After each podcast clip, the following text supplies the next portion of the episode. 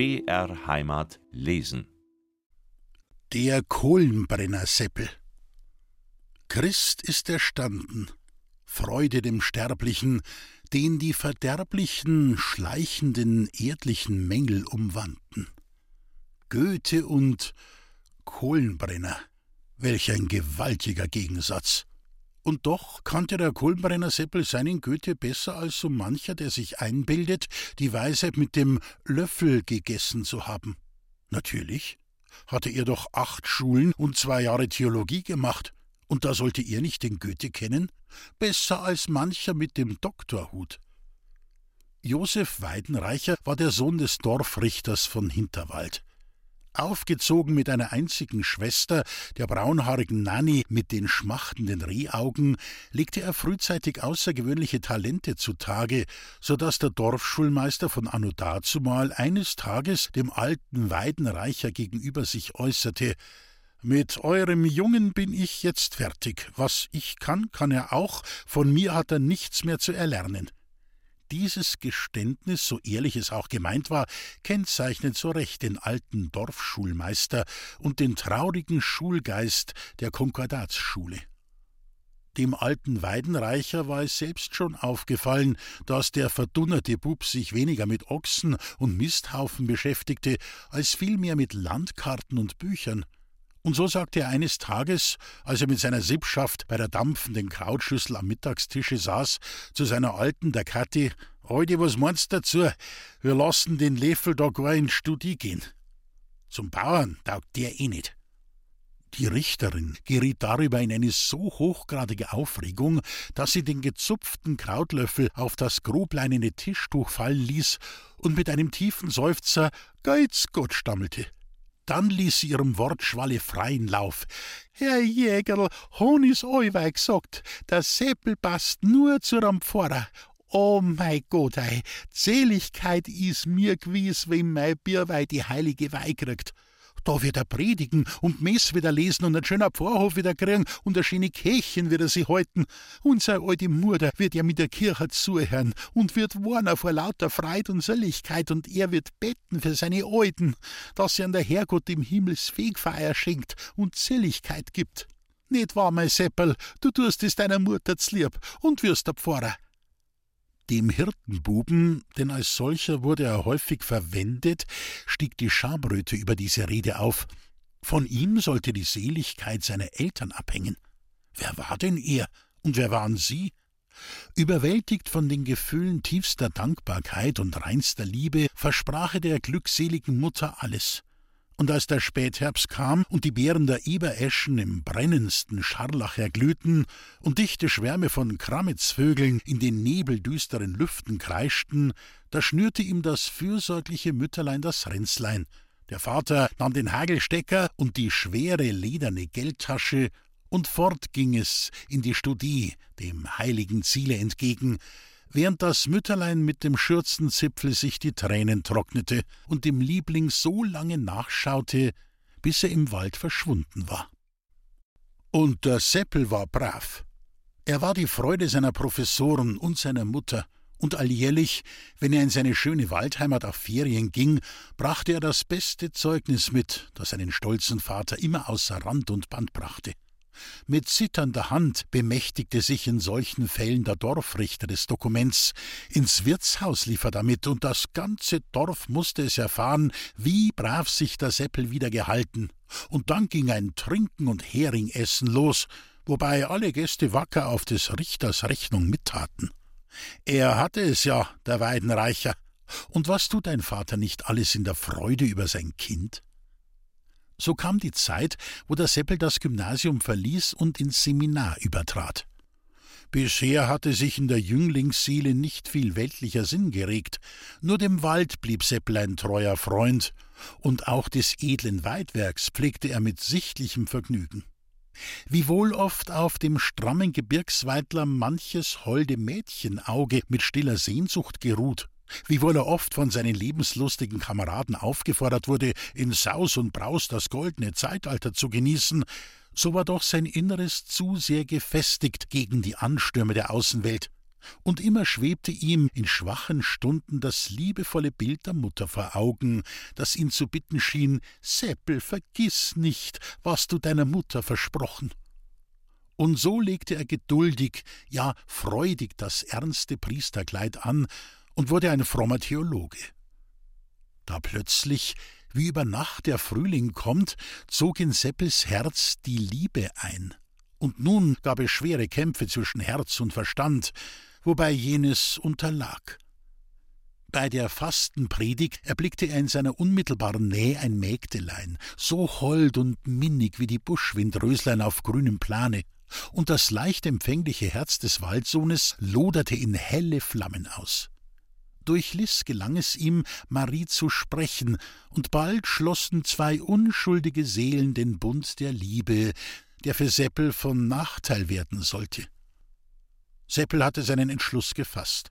In einer lauen Juninacht schwang er sich über das Fenstergesims hinaus, ein mächtiger Lindenbaum, der den Hof beschattete und seine wuchtigen Äste bis an das Fenster reckte, begünstigte seine Flucht.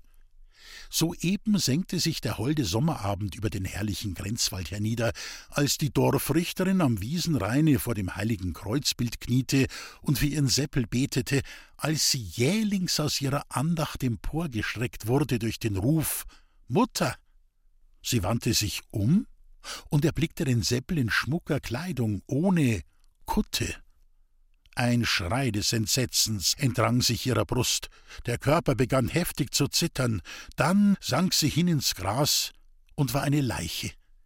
Ein Herzschlag vernichtete ihr Leben. Und nun?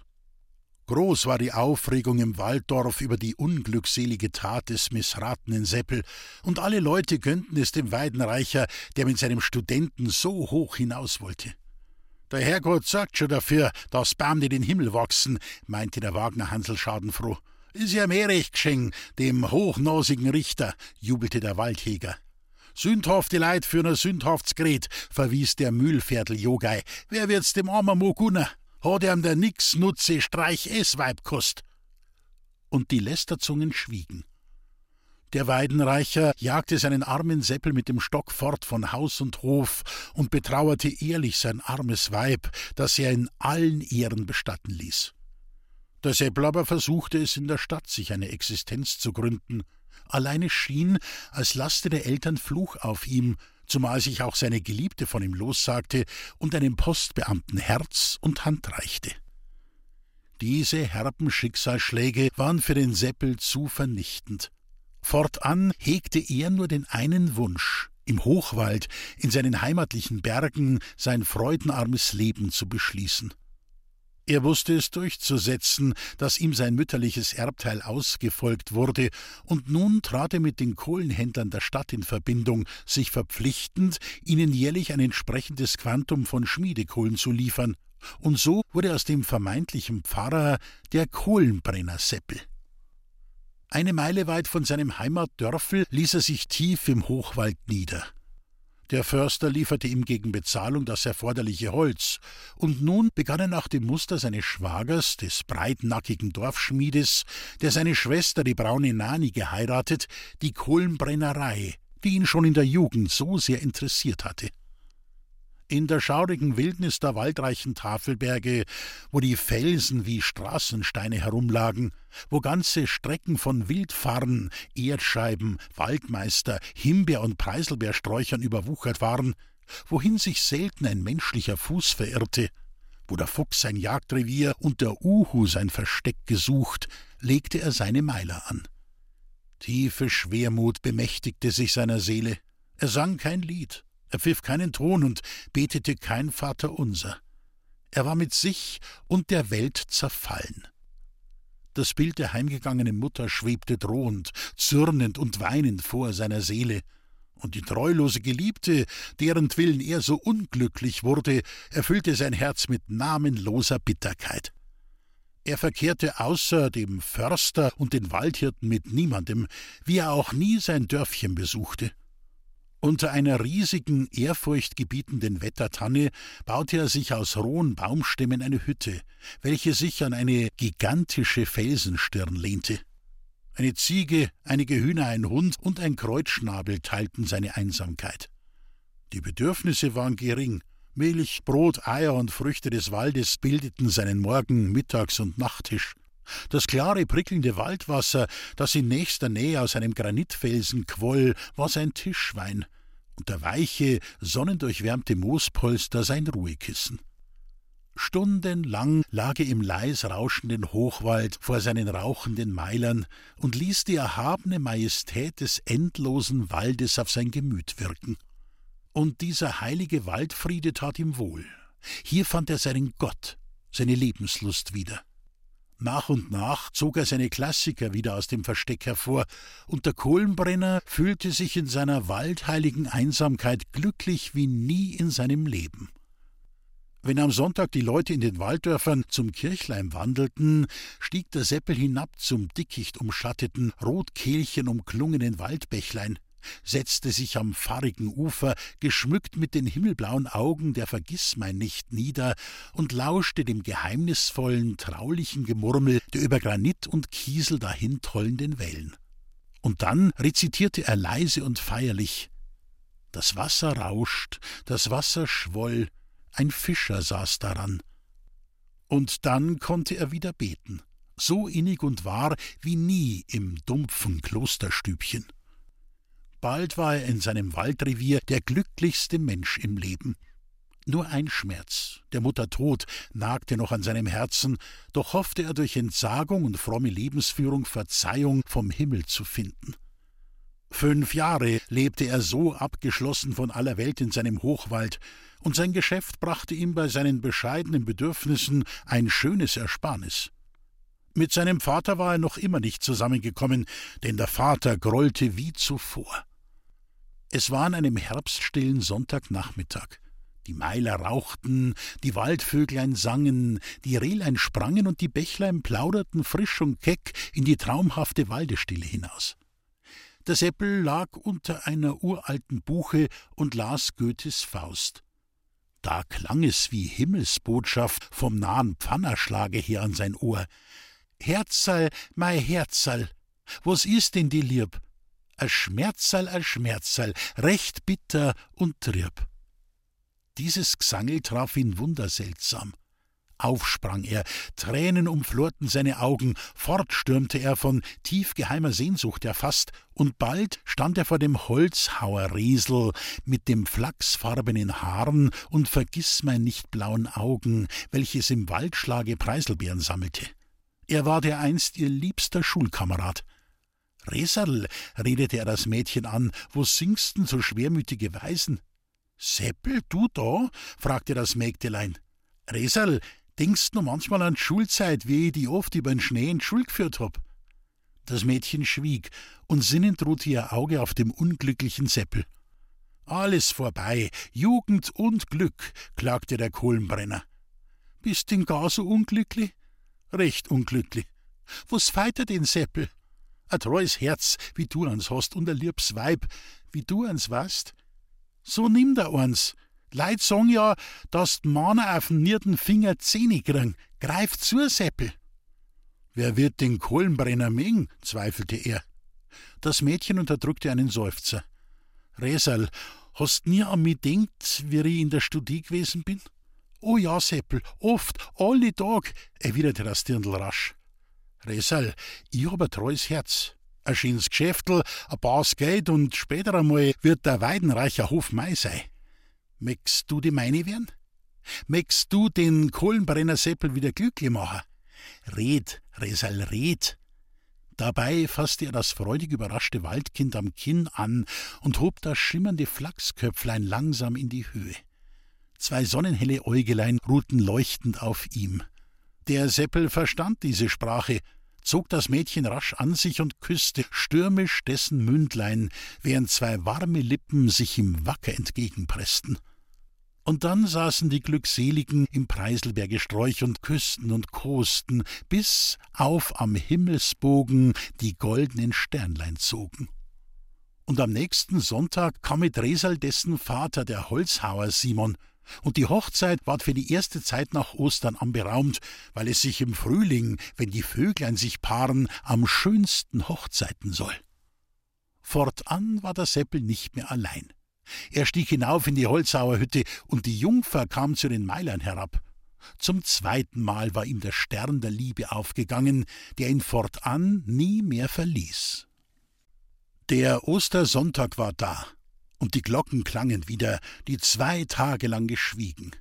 Der Frühling, der schöne Junge, meldete sich im Walde an. Huflattich, Leberblümchen, Schneeglöcklein und Tausendschön erhoben ihre leuchtenden Köpflein zur winterbezwingenden Sonne. Da, in solcher Wonnezeit, sollte der Kohlenbrenner Seppel jäh aus seiner Waldeinsamkeit herausgerissen werden. Ein Bote brachte vom Dorfe die Trauernachricht, dass der alte Weidenreicher im Sterben liege und noch seinen Sohn zu sehen wünsche. Aufs schmerzlichste betroffen, eilte Seppel, ohne auf seine rauchenden Meiler zu achten, an Sterbebett seines Vaters. Und als die Auferstehungsglocken jubelten und der Ostergesang der gläubigen Menge erklang, schloss der Dorfrichter die lebensmüden Augen, nachdem er noch vorher seinem Seppel verziehen und das Stammgut zugesichert hatte.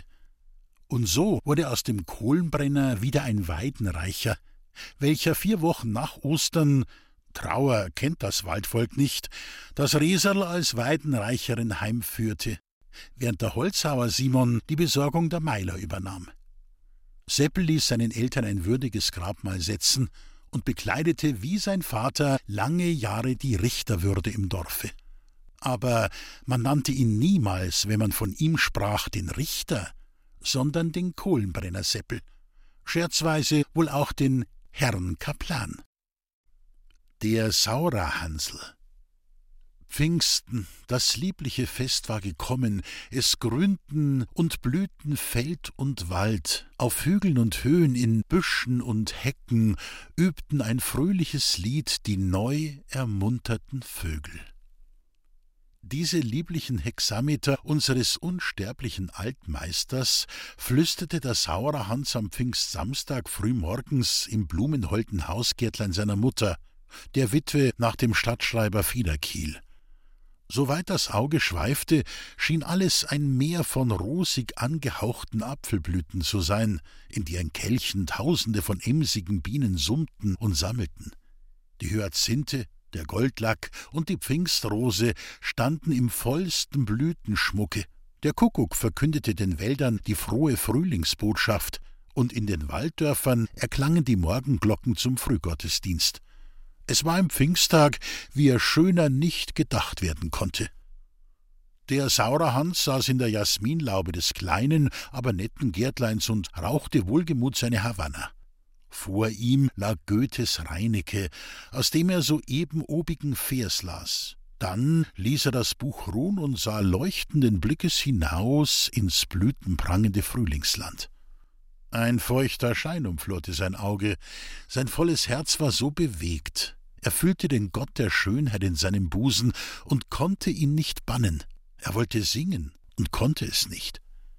Wie er so selbstverloren dasaß, legten sich zwei zarte Hände weich und sanft auf seine Schultern, und eine klare, wehmutsinnige Mädchenstimme sprach Hans, mein guter, lieber Hans. Der Saurerhans wandte sich rasch um, und mit dem freudigen Ausrufe Line, mein herziges Kind, was gibt's? Du scheinst traurig, umschlang er sie herzlich. Traurig, bis zum Tode betrübt, hauchte das Mädchen mit tränenerstickter Stimme. So rede nur, mein süßes Herz, was dich so tief bewegt. Sieh die schöne leuchtende Gotteswelt, den grünenden, blühenden, singenden Wald, die saftigen Felder und die blumigen Wiesen. Wie kannst du da weinen, wo alles glänzt und meid, wo alles vor Lust und Entzücken dem gütigen Schöpfer seinen Morgengruß zujubelt? Ach, und dennoch muss ich weinen, ich ganz allein. Dahin ist meine Ruhe, meine Lebensfreude. Ach, Hans, mir presst es das Herz zusammen, ich schau in ein finsteres Grab. Die Welt ist für mich seit gestern reizlos. Line, sprich, bin ich Ursache an deinem mir so rätselvollen Schmerze? Hab ich dich nicht immer geliebt aus den verborgensten Tiefen meiner Seele? War ich nicht allzeit bereit für dich mein Leben hinzugeben? Bin ich dir denn nichts mehr? Nichts? Nichts und alles, sprach sie tonlos. Wir müssen uns trennen für immer. Dann sank sie an seine Brust und brach in schmerzhaftes Weinen aus. Tod und Teufel, wer sagt das? schrie der Bursche jetzt wild heraus. Deine Mutter, schluchzte das Mädchen heftig. Meine Mutter? Entgegnete er in langgezogenem Tone. Nie und nimmermehr. Da soll sie mich von einer ganz anderen Seite kennenlernen. Ruhig, Hans, ließ sich jetzt eine tiefe, ernste Frauenstimme vernehmen, indem sich gleichzeitig das Gartenpförtchen öffnete und die Mutter mit bebrillten Augen und dem Strickstrumpf in der Hand eintrat. Du wirst deiner Mutter folgen, sprach sie ernst. Mutter, schrie der Bursche in heftigster Aufregung heraus, was soll das heißen? Seine Hände ballten sich krampfhaft, heftiger zog er das weinende Mädchen an sich, wild rollten seine Augen, seine Seele durchtobte ein gewaltiger Kampf. Kam ich deswegen auf Ferien, um so gefoltert zu werden? Mein Sohn, beruhige dich, du bist arm, sie ist arm, nichts und nichts gibt wieder nichts. Das soll man wissen, wenn man acht Schulen hinter sich hat und sich soeben für das Studium der Medizin vorbereitet. Ich will Taglöhner werden und bei meiner Linie bleiben. Diese Hände sind stark genug für mich und Sie das tägliche Brot zu verdienen. Du kannst einmal ein besseres Brot essen, und sie wird es essen. Der Herr Apotheker ist ein reicher Mann, sie ist meine Pflegetochter, du mein leiblicher Sohn, und ich muss Vernunft haben und für euch beide sorgen. Und darum gab ich gestern in Lines Gegenwart dem Apotheker, der um sie wirbt, das Jawort. Und Line gab es mit gab es mit, gellte es jetzt in herzzerreißendem Tone aus seiner Brust heraus. Und Line gab es mit, klang es gleich darauf mit weinender Stimme von seinen Lippen, und dann sank er auf den blumigen Grund danieder. Hans, beschwor ihn jetzt das Mädchen, mechanisch, bewusstlos sagte ich ja, weil mich deine Mutter dazu zwang und mir mit dem aus dem Hause jagen drohte. Verzeih mir, mein guter Hans. Doch Hans hörte sie nicht. Er glaubte von ihrer Untreue überzeugt zu sein, seiner nicht mehr Herr, stürmte er wild von dannen, waldwärts. Der lebensfreudige Student war gebrochen an Leib und Seele.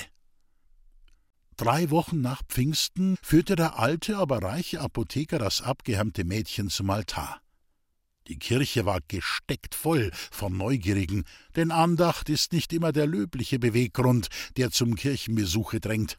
Der würdige Priester des Städtchens stand vor dem auf den Stufen des Hochaltares knienden Brautpaare und hielt an dasselbe eine längere, ergreifende Rede, wobei viele Leute schluchzten.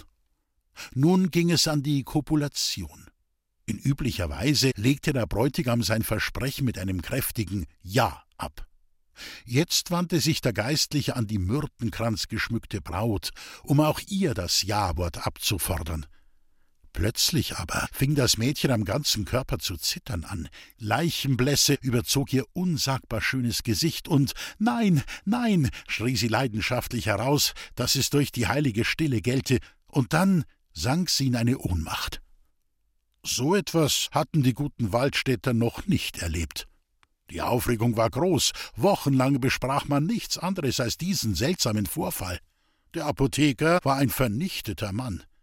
Diese Schande konnte er nicht ertragen, und deshalb verkaufte er sein Geschäft und verließ den Ort mit dem ernsten Vorsatz, das Heiraten für alle Zeit auf den Nagel zu hängen. Line nahm nach ihrer Genesung im Krankenhause die dunkle, freudenarme, grabesdüstere Klosterzelle auf.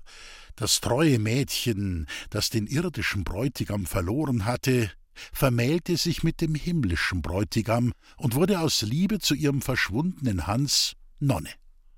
Drei Jahre lang trug sie Gott ergeben den Schleier, dann segnete sie das Zeitliche und schlief den ewigen Schlaf. Und Hans? Dieser suchte nach der Gartenszene seinen zeitlichen Trost in der Kutte. Mit dieser Welt hatte er abgeschlossen. Ohne Line schien ihm das Leben nicht des Lebens wert. Ein freudenloser Mann sollte er fortan sein, und so erwählte er statt der Medizin die Gottesgelehrtheit und studierte Theologie. Drei Jahre lang hielt er es in den finsteren, sonnenarmen Mauern des Klosters aus. Er zürnte seiner Mutter, er zürnte dem vermeintlich treulosen Mädchen, die er als Apothekersgattin glücklich wähnte, er zürnte der ganzen Welt. Dann kam wieder das liebliche Pfingstfest in den Wald. Die Vögel jubilierten, die Gärten prangten in den rosigen Farbengluten, der Schlehdorn schimmerte im Schnee seiner Blütenfülle, und die Wiesen schmückten sich mit bunten Farben. Hans war Meister. In einem Jahre sollte er die heilige Weihe empfangen. Bevor er jedoch der Welt auf Imada Valet gab, wollte er noch einmal sein Waldstädtchen, seine Line im Kreise ihrer Kleinen sehen, wollte wissen, ob sie glücklich sei und ob sie seiner ganz vergessen hätte. So nahm er Urlaub und wanderte den gründämmernden Waldbergen zu. Im Kruge eines kleinen Dörfchens vor der Stadt stillte er seinen Durst, denn die brennenden Lippen verlangten nach Kühlung. Der Wirt, ein gutmütiger Mensch, hatte ihn alsobald wieder erkannt, hatte doch Hans im kleinen Lindengärtlein vor dem Wirtshause so manche Stunde an seiner Line Seite verträumt, so manchen Steinkrug geleert, so manches selige Lied gesungen. Herr Jägerle, das ist ja der Herr Saurer Hans, stieß der Wirt hervor. Und nun ging es an ein Fragen, Antworten und Erzählen, dass den beiden die Stunden wie Minuten verrannen. Vom Wirt erfuhr nun Hans alles, das ganze traurige Schicksal seiner armen Line und auch deren Tod. Und nun kam die Reihe des Verzweifelns und der Reue an ihn. Keines Wortes mächtig stürmte er wie ein gehetztes Wild, furiengepeitscht von der Schenke hinweg. Draußen im grünen, Kuckuck durchdrungenen Walde vergrub er die fiebernde Stirne im kühlen Moos und weinte und klagte, bis der Vollmond über den rauschenden Tannenwipfeln aufstieg und die silbernen Sternlein am Himmel leuchteten. Ringsum von den Bergen klangen im melodischen Tonwechsel die Abendglocken. Dann schlossen sich seine Augen, und die heilige Nacht deckte den Unglücklichen mit ihrem dunklen Schleier zu. Des anderen Tags fanden ihn Holzhacker noch in bewußtlosem Zustande. Da sie ihn zu sich selbst gebracht hatten, redete er irre. Die Nacht des Wahnsinns war in seine Seele eingezogen. Der hoffnungsvolle, kraftstrotzende Jüngling wurde in der Zeit der verspottete, närrische Saurerhansel, der in Zwilchkittel und Schnepfelhaube gestützt auf einen knorrigen Bergstock die Walddörfer abging, um durch Betteln sein vernichtetes Leben zu fristen. Dabei war er alles Pfarrer, Papst, Kaiser, König, Schinder und Henker, wozu man ihn haben wollte und Buben las er oft auf der Hutweide bei einem moosigen Felsblocke die Messe. Den Kühen hielt er stundenlange Moralpredigten. Die Heuschrecken, welche an seinem Kittel emporkletterten, wurden salbungsvoll geköpft und die raufenden Hunde zu lebenslänglichem Kerker verurteilt. Kurz, der Sauerhansel war der Narr des Waldes, bis ihn endlich an einem Pfingstsonntag der Tod von seinem Leiden erlöste und ihn mit seiner Line für ewige Zeiten vereinte. Dort oben, bei der himmlischen Liebe, werden sie jetzt wohl glücklich sein.